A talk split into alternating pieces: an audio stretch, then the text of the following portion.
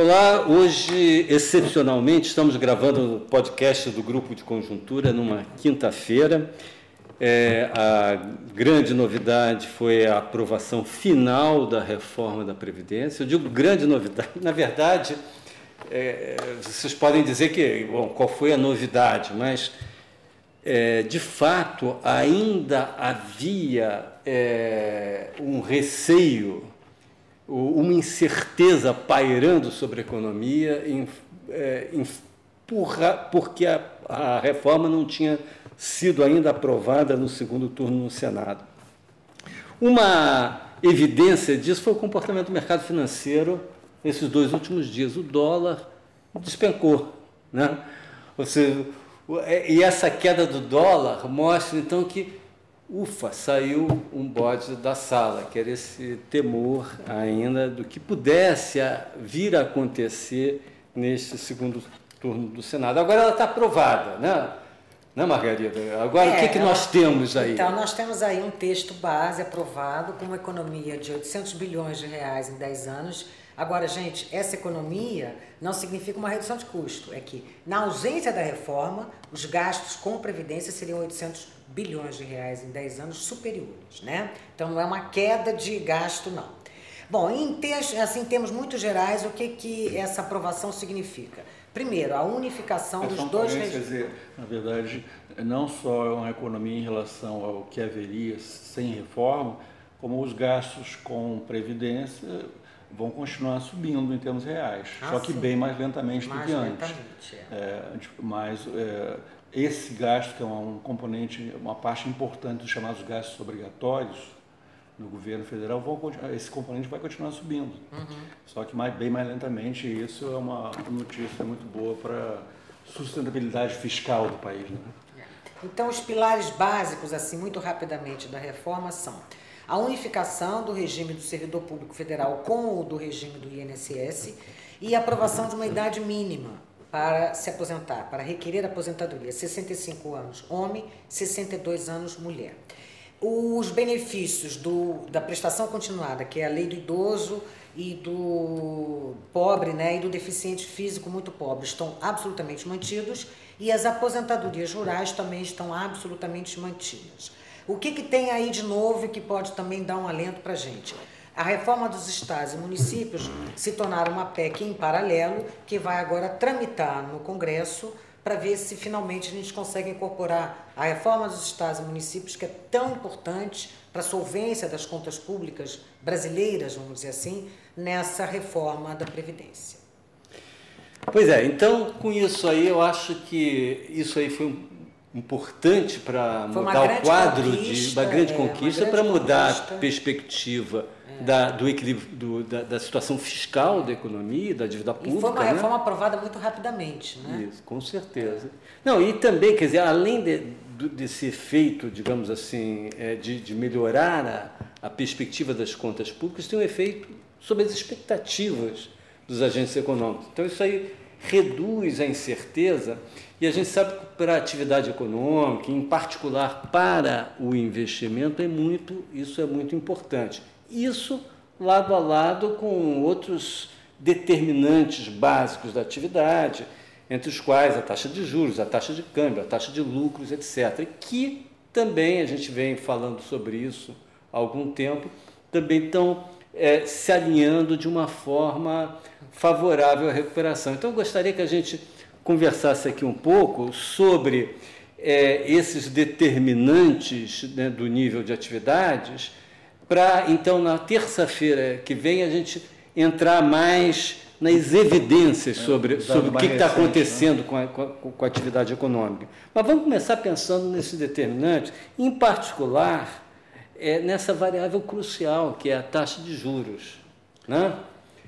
Uh, a esse respeito, quer dizer, quer dizer a, gente, a gente deve pensar não só nos juros uh, básicos, na taxa Selic, mas também toda a curva de juros, né? toda a estrutura, os juros de, de curto, médio e longo prazo, que estão tendo um comportamento que tem surpreendido todo mundo, né, Caio? É, na verdade a gente está tendo uma, uma redução expressiva dos juros de diferentes prazos no mercado financeiro, é, que começou ali por uh, uh, de, junho para cá. Para vocês terem uma ideia, é, nós estávamos em meados de maio com uh, os juros de um ano em 6,5, sugerindo que a Selic, na verdade, não cairia, seria mantida no nível de 6,5, que era o nível que ela estava. E um juro mais longo de 5 anos, que é, reflete muito prêmios de risco, estava em 8,5. A, a partir de junho, esse quadro começa a mudar porque o quadro, as perspectivas de aprovação da reforma da Previdência no Congresso vão crescendo, é, um, um, Congresso, a Câmara começa a assumir mais protagonismo no sentido de assumir como sua essa, a, também a reforma da Previdência, e não como uma coisa do governo é, simplesmente. É, e os juros começam a cair continuamente, a queda se acentua a partir de 10 de julho, que é quando tem a votação em primeiro turno na Câmara da, da Previdência. E, é, é, e, e, mesmo depois do final de julho, é, eu estou falando final de julho porque vocês, é, a gente tem esse marco sempre de final de julho, porque a partir de agosto o cenário externo é, da economia internacional se complicou. A gente tem um quadro de muito mais incerteza no, no, na economia internacional a partir do início de agosto. Isso, mas mesmo isso não chegou a prejudicar de forma grave, é, de forma relevante, esse movimento contínuo de queda de juros. Então, resumindo, a gente partiu de juros de, em maio 6,5 de um ano, 8,5 de cinco anos. Como é que a gente está hoje? Juros de 4,5 para um ano e 6,1 para para cinco anos. Quer dizer, uma queda espetacular, uma rodada eh, espetacular de, de queda dos juros. Sendo que esses níveis atuais, eles são inéditos na é, economia brasileira. É. Né? Não é só que caiu em relação ao passado recente, mas eles, eh, é. a gente não tem. Nada parecido com isso. É, inclusive os juros de um ano, que é um juros desses juros de diferentes prazos, em geral se considera que os juros de um ano é o mais correlacionado com a atividade econômica no curto prazo. Os juros mais longos são muito relevantes, mais, são relevantes principalmente para decisões de investimento e coisas assim. Mas para atividade econômica mais de curto prazo, é, os juros de um ano são, são considerados mais relevantes dentro da estrutura termo da taxa de juros. E esses juros de um ano Hoje estão, como eu falei, juros de 4,5, a inflação esperada, não olhei o último Focus, mas deve estar para 12 meses por aí, 3,5, por aí. Então estamos com juros reais de um ano, de, de 1%, é, coisa que jamais houve. Então, esses juros que seriam mais relevantes para a atividade econômica de curto prazo está em, em, em 1%. É, agora, isso sugere duas questões, na verdade. Uma questão é, é o que, que, existe de conjuntural, o que, que, existe de estrutural nessa queda da taxa de juros. É, os juros vieram baixos, vieram para ficar ou não, isso é uma questão.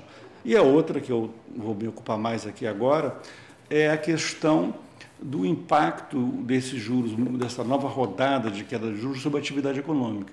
Porque a nossa posição aqui do nosso grupo é quando a gente fala muito e tem insistido nisso, que a gente tem um cenário positivo para os próximos trimestres é, é sobretudo, é, uma ideia de que essas condições financeiras muito mais favoráveis que a gente está tendo agora vão ter reflexos nos próximos, na economia nos próximos trimestres. Esse é o ponto central, dado que esse é o principal é, estímulo com que contará a economia.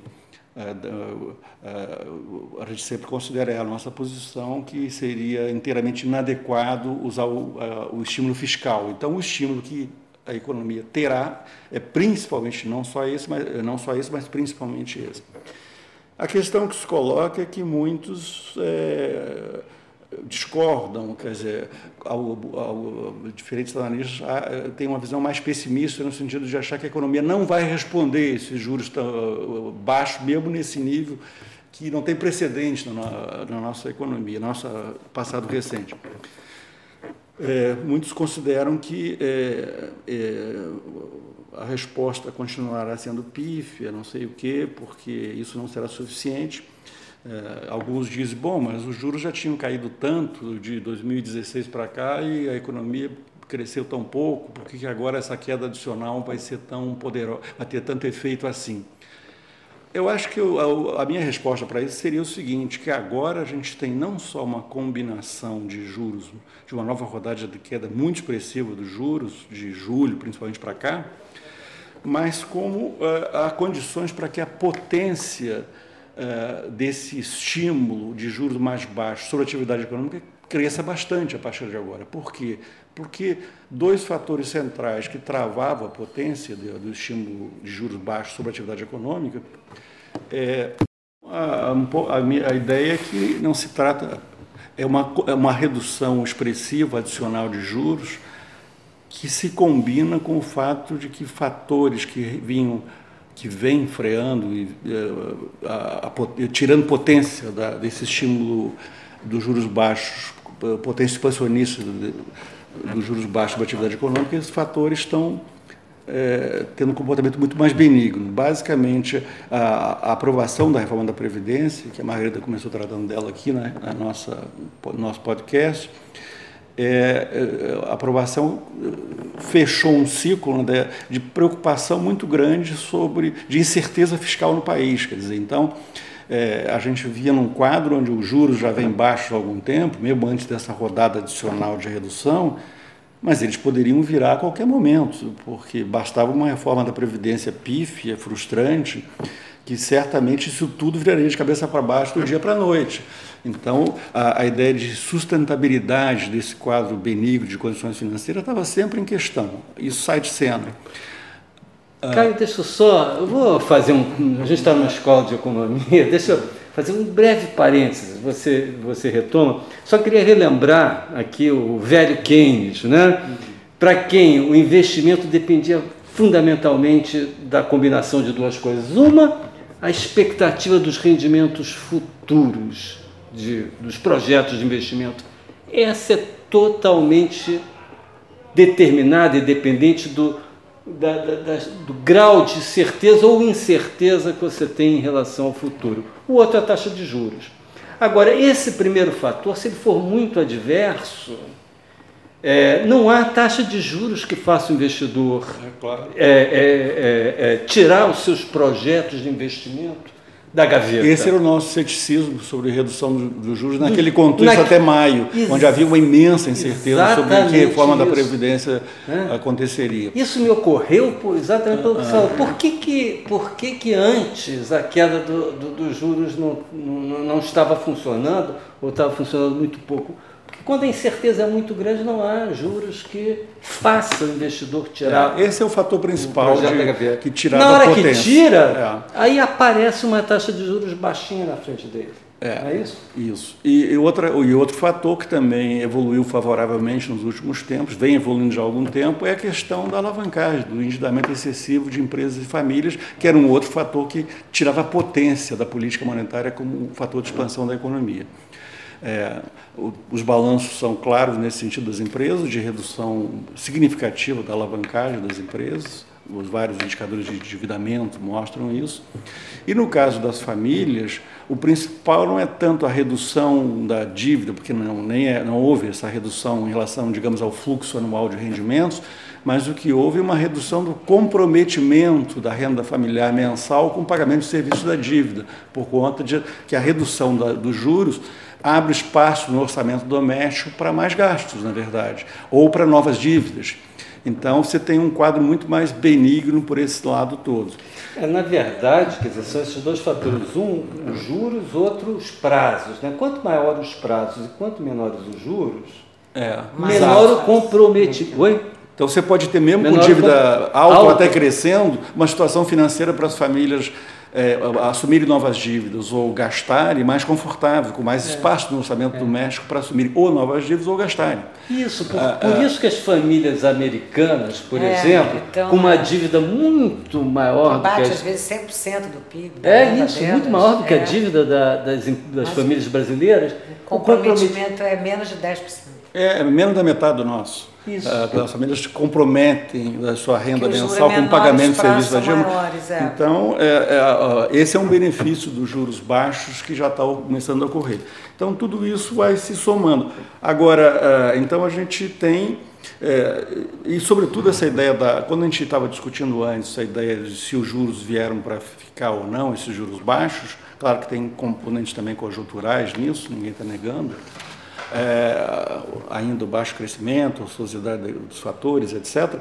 Mas existe um componente estruturais e, e, eles estão e a consolidação deles está muito dependente do, do ajuste fiscal de fato avançar Uh, não, a gente deve ter presente que essa reforma da Previdência, que a gente tocou no início do podcast, ela é só um primeiro passo para a gente enfrentar a questão que é a questão crucial fiscal do país, que é o crescimento dos gastos obrigatórios que ocupam quase todo o orçamento federal.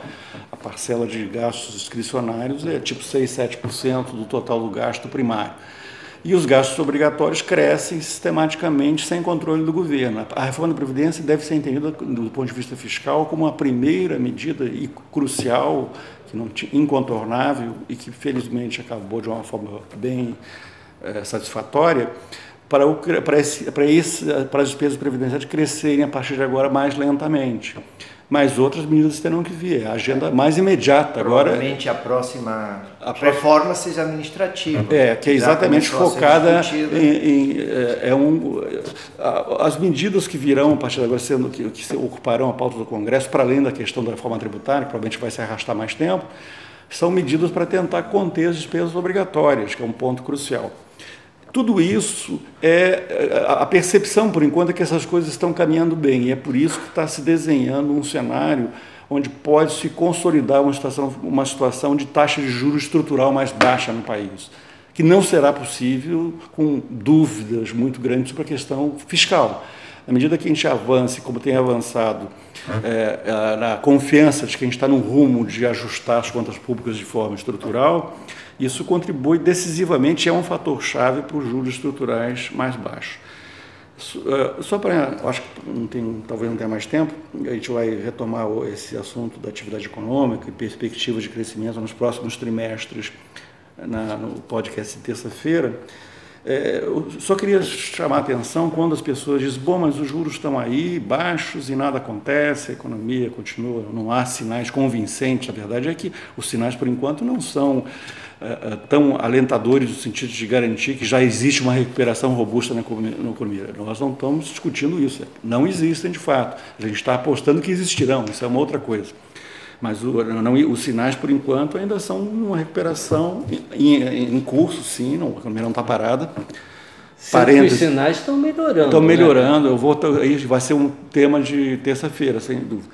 Mas Agora, o que eu queria chamar, só, só, chamar atenção para isso, só antes do lixo falar, só chamar atenção para o fato que os efeitos dessa nova rodada de redução dos juros, combinada com a melhoria das condições que pode aumentar a potência da política monetária, dos juros mais baixos, potência expansionista, é muito recente. Existem defasagens entre isso e a atividade econômica.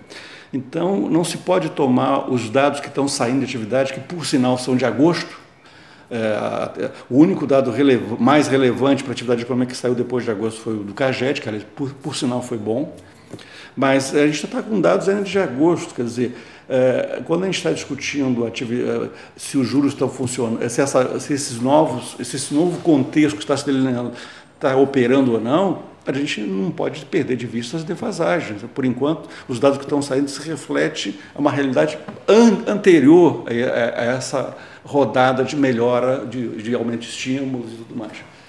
Não, quando a gente está pensando em crescimento robusto, a gente está pensando que a economia pode estar neste final de ano crescendo a uma taxa anualizada, digamos, de 2%.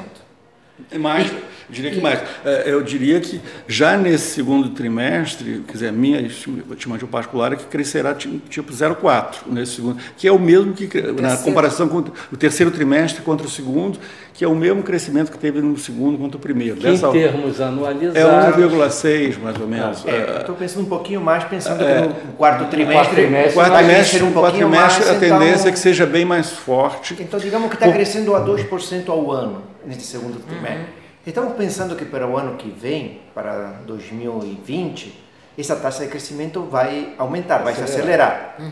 E que provavelmente a economia poderá passar a crescer ao longo, digamos, num ponta a ponta, por volta de 3%. Então, é, estamos é pensando. Quando, porque a ideia de crescimento robusto, a gente pode pensar números muito mais altos, não. Estamos pensando em uma economia que crescia a 1%, 1,1% durante que é dois é zero, anos. 0,25% por Que agora está crescendo um pouquinho mais, digamos, por volta de 2% e que o ano que vem pode acelerar para um crescimento de 3%, com o qual, digamos, ao longo de... Que é 0,75 por trimestre. É, que, é o, que em 2021 pode ah. é, fechar o hiato do produto. Tá bom, então na terça-feira no nosso podcast vamos tentar identificar esses sinais da conjuntura recente. Até lá.